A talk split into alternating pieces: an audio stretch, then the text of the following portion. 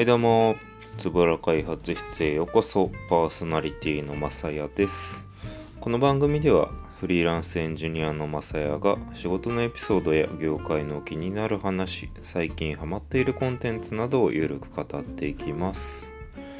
えー本日の収録2020年6月3日ということで、えーまあ、長かった緊急事態宣言も明けましたが皆様いかがお過ごしでしょうか、えー私の方はですね6月から新しい案件一つ始まりましてそれがウェブサービスの新規開発のプロジェクトなのでね、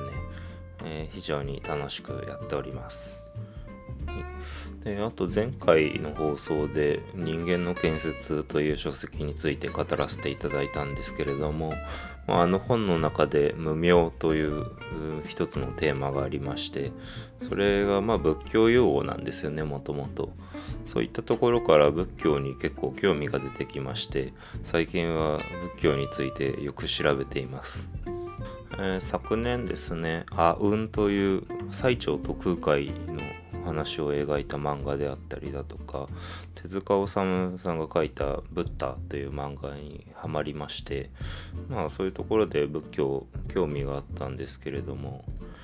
まあふわっとした知識しかなかったんですね。そこでまあ今回あの池上彰さんが書かれている「池上彰と考える仏教って何ですか?」という本がありましてそちらを読んだところですね結構仏教についての、まあ、ルーツであったりだとかこう体系的な知識がスーッと入ってきてですねあ非常に面白いなと。ということでやっぱりルーツにこう触れてみたいと思いまして最近は「スッタニパータ」という聖典ですねの訳されたものを読んでるんですがこれがまあなかなか難しいですね。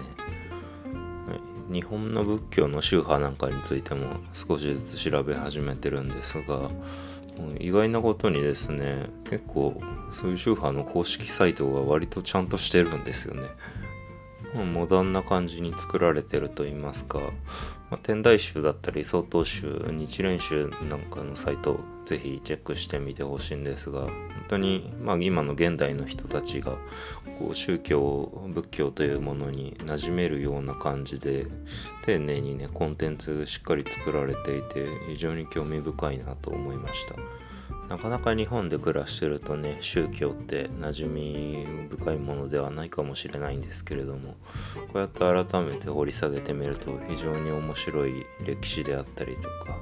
思想が隠されているなと。いつかこの番組でももっと深掘りしてねお話しできるように学びを深めていきたいと思います。はいそんなわけでまあ小難しい勉強もしつつゲームもやっておりましてえー先月5月26日にですね、マインクラフトダンジョンズというゲームが発売になりまして、ここ1週間ぐらいはそれを毎日やっております。まあ、いわゆるジャンルで言うと、もう本当に典型的なハクスラゲー。ハクスラってどれぐらいの知名度があるか私はあまりピンときてないんですけども、ハックスラッシュという呼ばれるゲームのジャンルがありまして、もうとにかく敵を倒して強い武器を手に入れてより強い敵と戦ってより強い武器を手に入れてみたいなことを繰り返していくゲームなんですよね。うんなんかすごいシンプルなんで何が楽しいねんって聞いてるだけだと感じるかもしれないんですけどこれが結構中毒性がありましてまあ、ハクスラの代表作、ディアブロというシリーズがあるんですけど、そのディアブロ3に私結構ハマりましてですね、まあ、マイクラダンジョンズはそのマイクラ版のハクスラっていう感じですね。ディアブロ3とかと比べてしまうと、ちょっとマイクラダンジョンズは物足りなさ感じる部分はあるんですけれども、ハクスラ入門編、入門ゲーとしては非常によくできてるんじゃないかなと思っています。なのでね、まだハクスラやったことないよっていう方は、ぜひこのマイクラダンジョンズから始めて、で、それで楽しさに気づけたならば、ディアブロ3に手を出してみる。そして何度もゲームをやりながら朝を迎えるみたいな経験をぜひぜひおすすめします。はい、というわけで、今回のメインテーマ、肉体をハックする半年で15キロ痩せた話に入っていきたいと思います。はい。というわけで実は私ですね昨年の11月ぐらいからもう約8ヶ月ぐらい減量を続けてましてで11月の頭に94キロあったんですけれども現在77キロということで、まあ、17キロぐらいの減量に成功していますというわけでですね今回はまあ自分なりの減量論みたいなものを語らせていただけたらと思っていますはい。で、まずどうやって痩せたかなんですけれども、ま一番の転機としてはですね、昨年の10月からパーソナルジムに通い始めました。で、まあなんで通い始めたかっていうところなんですが、えまあ、3、4年前ぐらいですかね、もうなんか一気に太ってしまったことがありまして、まあ、当時も80キロぐらいだったところからマックス98キロぐらいまで行ってしまいさすがにこのままだと100キロいっちゃってまずいと思ってちょっとだけ痩せてだいたい92、まあ、3キロぐらいをここ23年は維持してたんですが、えー、私今年の3月に30歳になったんですがまあ昨年の段階でこのままの体で30代を迎えるのはちょっと嫌だなと。なるべくいい体で若い頃の体で30代を迎えさせてあげたいっていう、まあ、自分へのプレゼント投資のような気持ちで始めました。でまあ最初の目標としてですねせめて80キロは切って70キロ台に戻したいっていうところがあったのでそれをトレーナーに伝えてですね、まあ、そこの目標から逆算して摂取カロリーあと後ほど詳しく説明するんですが PFC バランスというものを決めてですねそれにのっとって、生活をしていきました。PFC バランスについてどれぐらいの方がご存知かわからないんですがまあプロテイン P ですね。P プロテインタンパク質 C カーボ炭水化物 F ファット脂質。このまあ三大栄養素のバランスのことです。えー、減量っていうのはですね今回身をもって体感したんですけどもすごくシンプルで消費カロリーが摂取カロリーを上回っていれば痩せていくんですね。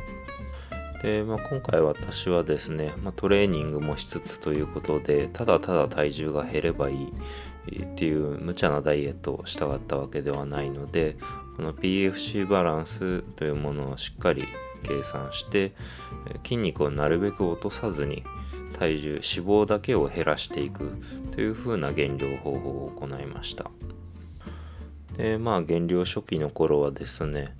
もうカロミルというカロリー計算アプリ食事の記録が取れるアプリがあるんですけれどもそれにまあ朝昼晩何を食べたか飲んだかっていうのを記録してそうすると栄養素 POC バランス自動的に計算して出してくれるのでそういったもので、えー、見ながらで実際体重が体脂肪率がどれぐらい減っていくかっていうところのまあ、摂取カロリーとそれに応じてどう体重が推移していくかていうところを、まあ、本当に仮説検証しながら減量を進めていきました、えー、結構ね特に、まあ、夏前のこの時期であったりとか、今回の自粛期間なんかは筋トレに励む人よく見受けられたんですけれども筋トレして、痩せる痩せるために筋トレをしようっていうのは間違いだと思っています、えー、痩せたいなら食事制限が95%ぐらいの重要度を占めるんじゃないかなと思っています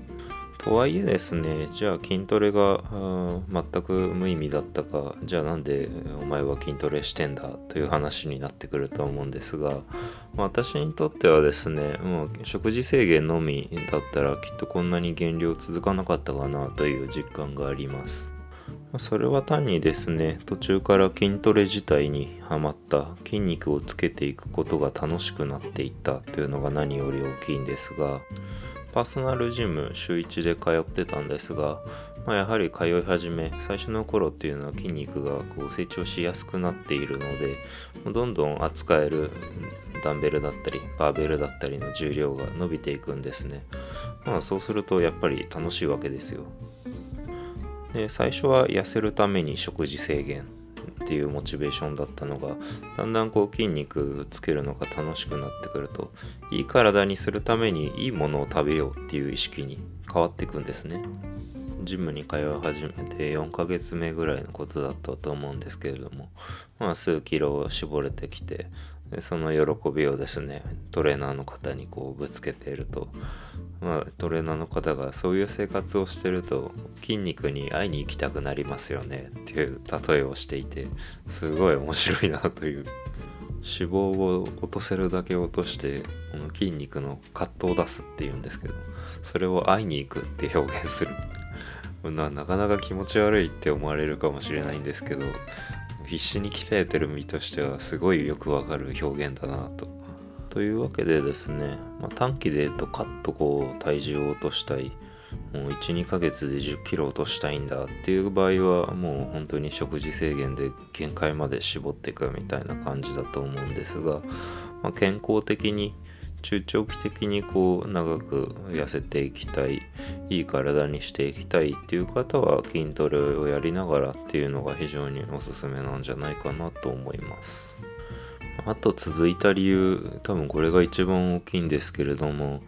続いた理由のナンバーワンですね。それはジムが事務所の目の前にあったことです。やっぱり逃げづらい環境を最初に作っておくというのは重要な習慣化させる上で重要なことだと思っていてジムが事務所の目の前にあるとどうなるかというとサボった場合事務所に行くたびに後ろめたい気持ちになることが想像つくんですね。私なんか結構そういうのをずるずると気にしてしまうタイプなのでそれを避けるためにはもうジムに行くしかない。サボるっていう選択肢を選べないようにしたというのは継続できた理由の一つとして大きいと思います。あとですね、私も以前何度かあの24時間営業のジムであったりとか、近所のジムに通ってたことがあるんですけど、大体ね、1ヶ月とか、長くても3ヶ月とかで通うのやめてしまうんですよね。それでまあ、今回初めてパーソナルトレーナー、というのを頼んだんですけれどもやっぱりこう親身になってくれる応援してくれる方がいると全然変わってくるなというふうに思いました。ま、結構ね私 YouTube 見るのがすごい好きなので筋トレ系フィットネス系の YouTuber のチャンネルいっぱい見ていわゆる筋トレトレーニングの知識であったり栄養学の知識であったりっていうのは、まあ、一般的な人よりは持ってる方なのかなと思ってます。でもですね、まあ、知識はあくまでも知識なのでそれを実際に使ってみる自分のものとするっていうのはその過程でいろいろ悩みが生じるわけです。そういう時にですねプロのトレーナーの方に相談するとまあいろいろ自分の実体験だったり周りの話を交えてこうアドバイスしてくれるんで非常にそういう時間が励みになりました。あとですね、私も結構長期の減量をやってきて、その中で初めて、人生でも初めてですね、停滞期というものにぶつかりまして、本当にどう考えてもどう計算しても摂取カロリー消費カロリーを下回っているのに本当にピタッと体重が落ちないなんならちょっと増えるぐらいまであるみたいな状況がもう1ヶ月ぐらい続きましてですね。やっぱり精神的に辛いわけですよ。そういう時に、まあ、トレーナーの方に相談してじゃあ、うん、摂取カロリーこう調整してみようかとか本当に二人三脚の感じでやってこれたっていうのは心が折れずに済んだ要因の一つです。減量と筋トレ半年以上続けてきて感じたことなんですけれども本当に減量と筋トレってプロダクト開発そっくりだなと、